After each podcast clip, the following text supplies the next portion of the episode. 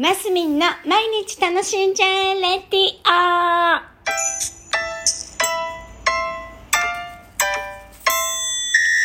おはようございます。2023年5月26日金曜日、マスミンです。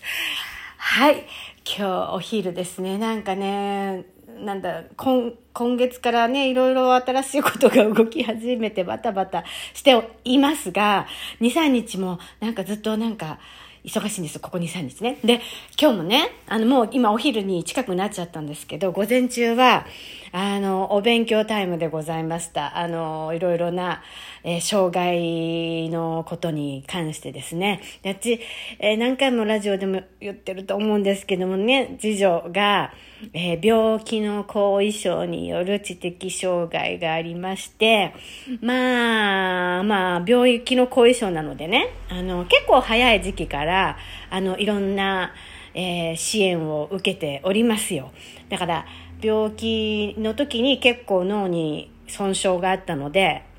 損傷があったので、う損傷があったんですよね。だから多分障害が残るであろうと言われていて、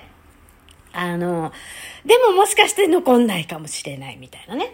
で、それでだから退院してもうすぐぐらいからもう療育センターっていうリハビリに通い始めてね、運動機能をこうフォローしたり、えーこうなんだ、知的なこう、あ遊びみたいなのをしたりね、もう、うん、まあ知的な遊びはもうちょっと後か。やっぱあの身体的なあの運動とか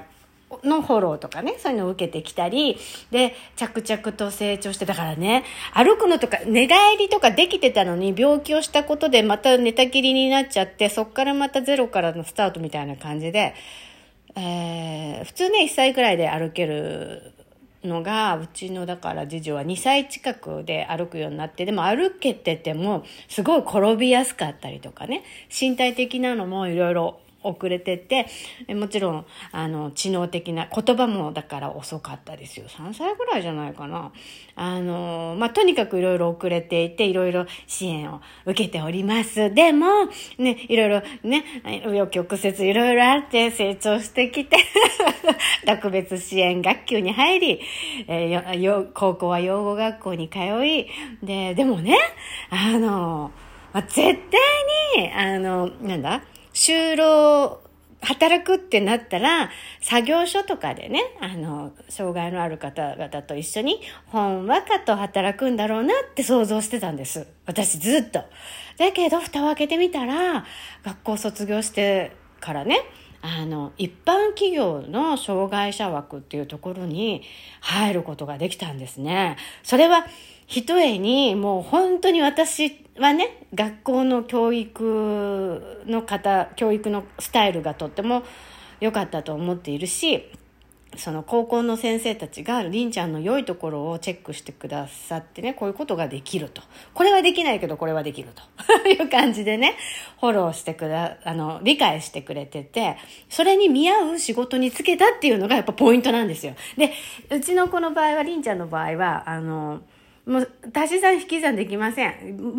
文章もほぼほぼ読めません。まあ、ひらがなはこの頃読めるかな、多少ね。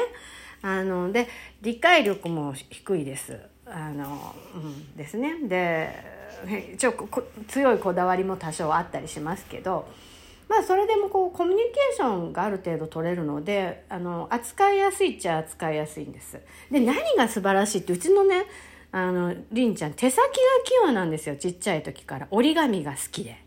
であのそれだけはあの私も結構小さい時からりんちゃんが作った折り紙っつってね鶴をえ SNS で上げてみたりとかねそんな風なのをしてみたりしてて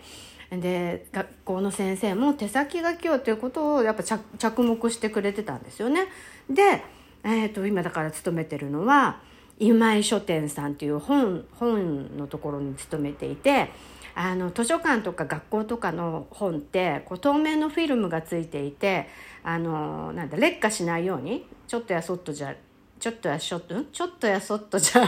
劣化しないようにフォロー、ん？フィルムがついてるじゃないですか。あのフィルムをつけるっていうお仕事をさせていただいてるんです。だから、たくさんいろんな人と喋る必要もなく、隣にね、いつもりんちゃんのことを見守ってくれてる人がいて、あの、フォローしてもらいながらその作業を黙々とするという いうね、仕事をさせていただいております。ただね、ほら、多少集中力も普通の人より欠けそうなっていうところで、途中ぽやんってすることもきっとあると思うんですよ。でもそんなのも受け入れて認めていただいてるっていう状況状況で、ただ本当に、あの、いろいろご報告受けるのは、すごくペラペラ喋ることもなく、みんなが集中し、みんなが仕事してる時は、ちゃんとりんちゃんも一生懸命向き合ってるっていうことだけはご報告いただくので、うーん、そうですね。周りの温かい配慮の中で、働かせていただいてるんです。でも、この社会生活の中ですごく大変なことがあって、うんですね。それで今回、米子市の障害者計画等策定委員会というのが、の公募を、公募委員っていうのを募集してたので応募してみたら通ったっていうところでね、あの、委員会があるんですよ、近々。そしたら資料がどっさり送られてきて、私今日はそれをね、一生懸命勉強している、してた、してたんです。